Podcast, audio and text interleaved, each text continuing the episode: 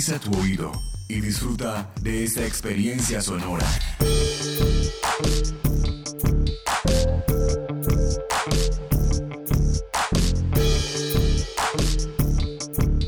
Este es un podcast UN Radio.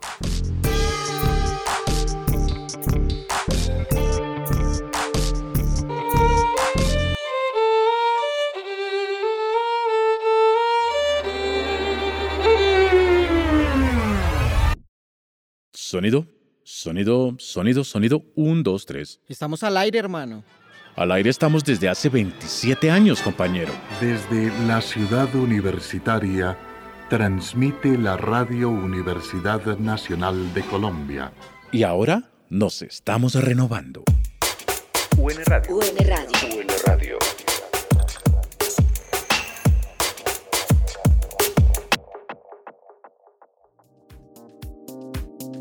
Unimedios, la unidad de medios de comunicación de la Universidad Nacional de Colombia, produce y difunde la información científica, académica, investigativa, cultural y tecnológica del alma mater. Las emisoras de la UN Radio son 98.5 FM en Bogotá, 100.4 FM en Medellín y UN Web. Cuenta con otros centros de producción radiofónica en Manizales, Arauca y Amazonía. UN Radio. Carlos Emilio Raigoso Camelo ha celebrado muchos cumpleaños de la UN Radio. Su perspectiva comprende lo histórico y el curso a seguir. De toda la experiencia que he tenido como jefe de la emisora de la Universidad Nacional de Colombia, las emisoras, hay como hitos, hay algunos años que hayan sido representativos, hay algún tipo de trabajos que deban conocerse ahora y hacerse públicos aprovechando esta oportunidad. Yo diría que sí ha habido hitos buenos e hitos malos, ¿sí? Pues eso pase parte del anecdotario.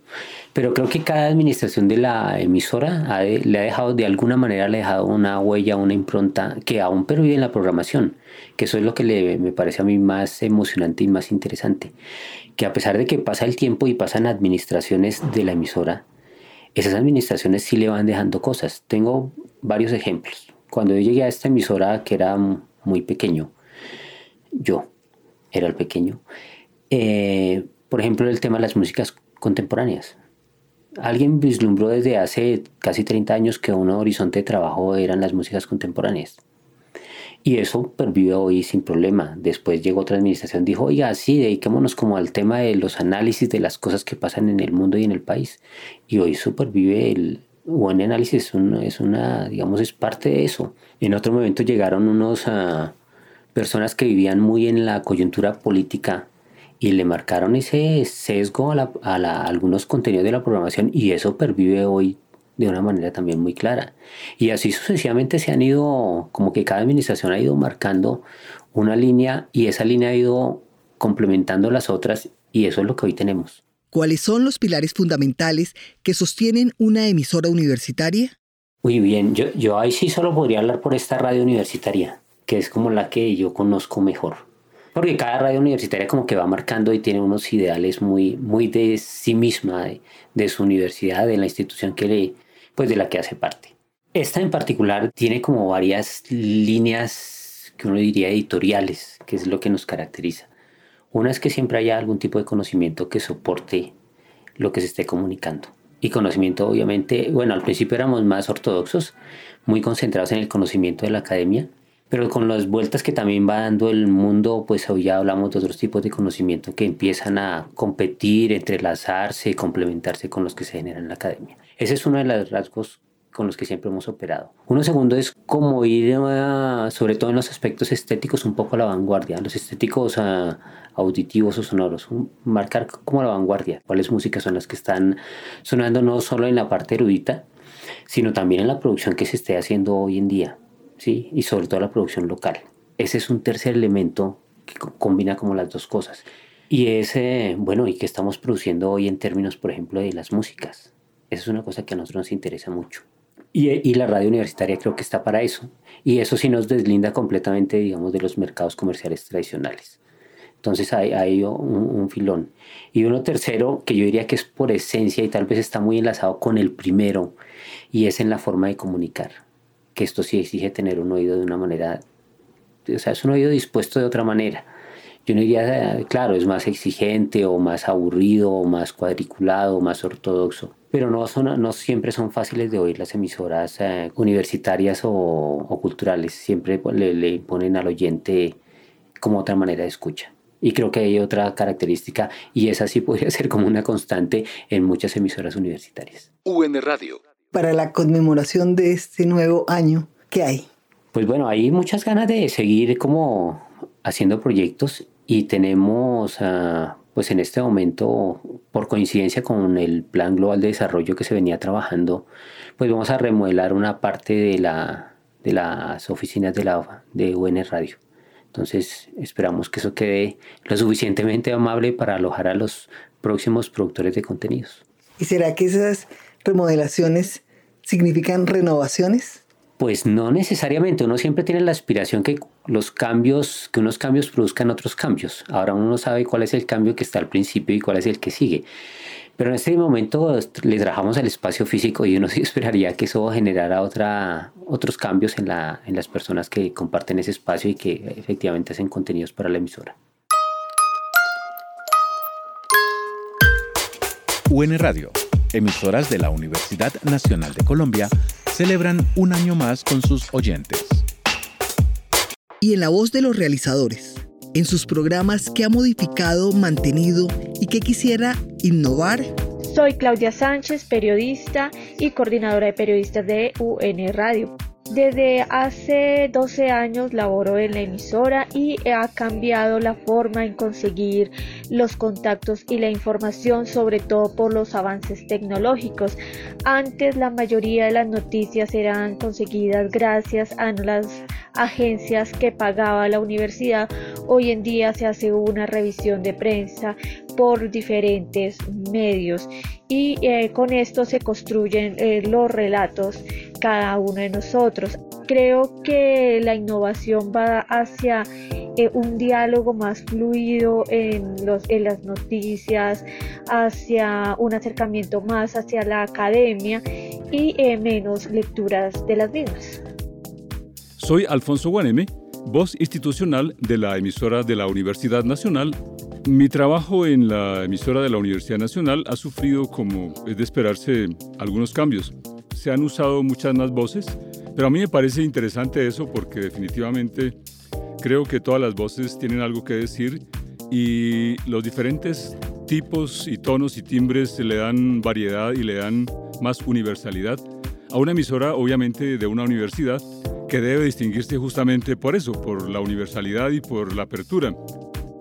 Que se ha mantenido? Creo que pues el sello de la universidad como tal, es decir, es una universidad con una tendencia académica muy fuerte, también abrirse más, aunque creo que se ha hecho un esfuerzo por, por tener una apertura hacia otras universidades y hacia otros grupos sociales y de opinión que, que son muy válidos, que precisamente eh, validan esa posibilidad de ser la universidad de todos. Eh, al fin y al cabo somos la universidad del país, la más importante eh, en educación pública.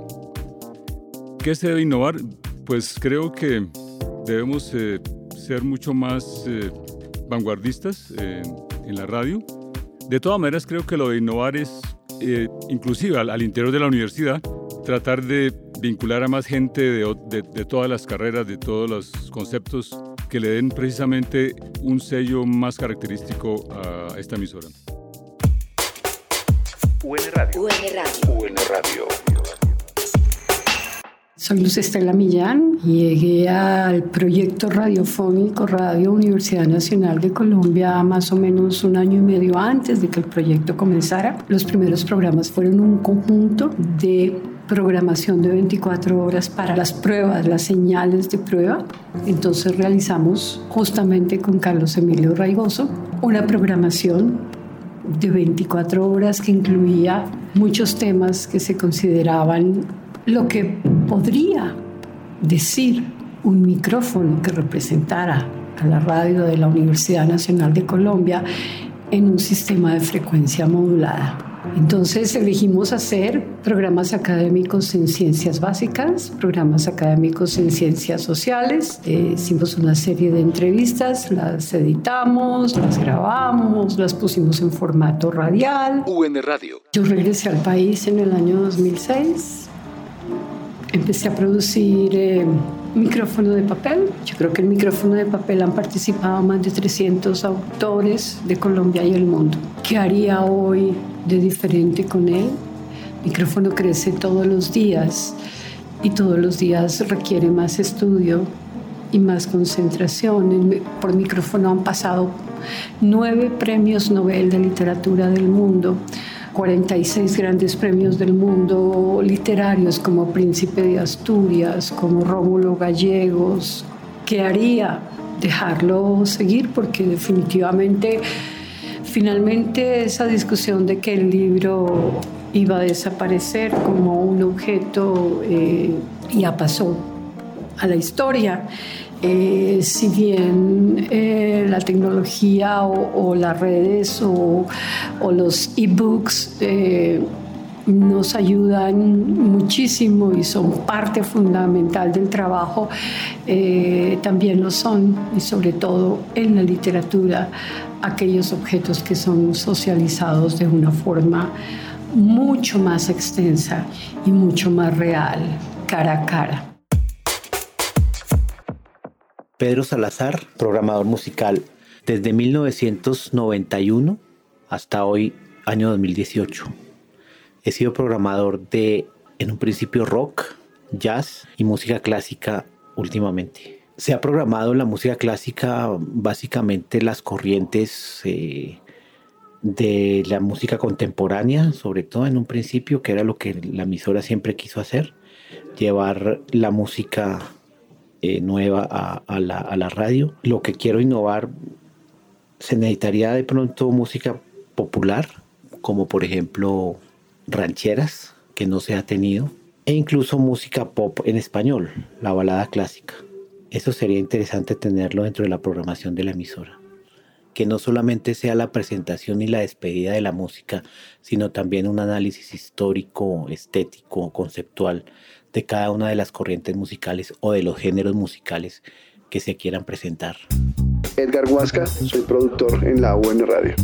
¿Qué se ha mantenido? La forma de llevar los contenidos. Yo creo que eso ha sido imprescindible durante muchos años y tenemos claro qué es lo que le queremos llevar a nuestros oyentes, cómo expresarlo, cómo entregárselo, sobre todo el sentido y la responsabilidad que tenemos frente a la información que damos.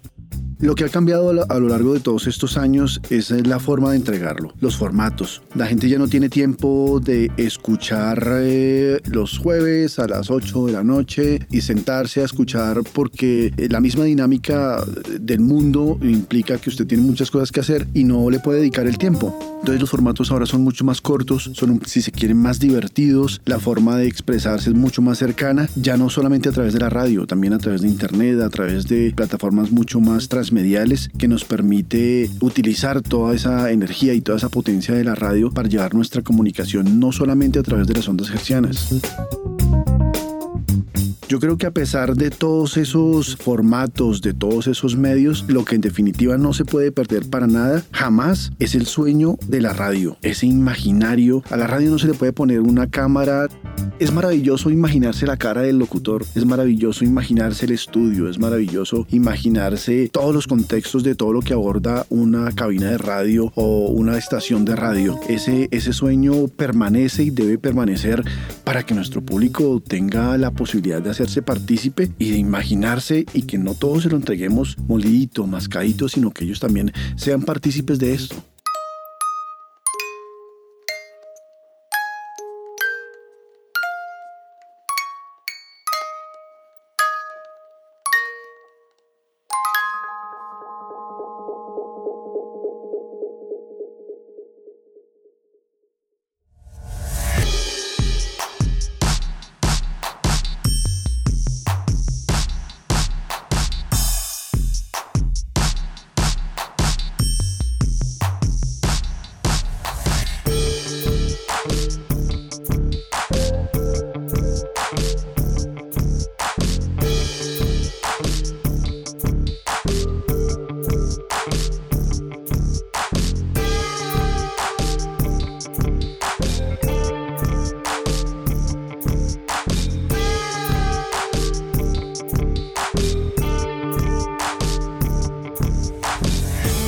Este y otros podcasts en nuestro sitio web unradio.unal.edu.co.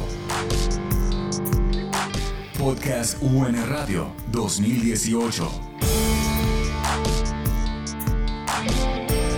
Universidad Nacional de Colombia, proyecto cultural y colectivo de nación.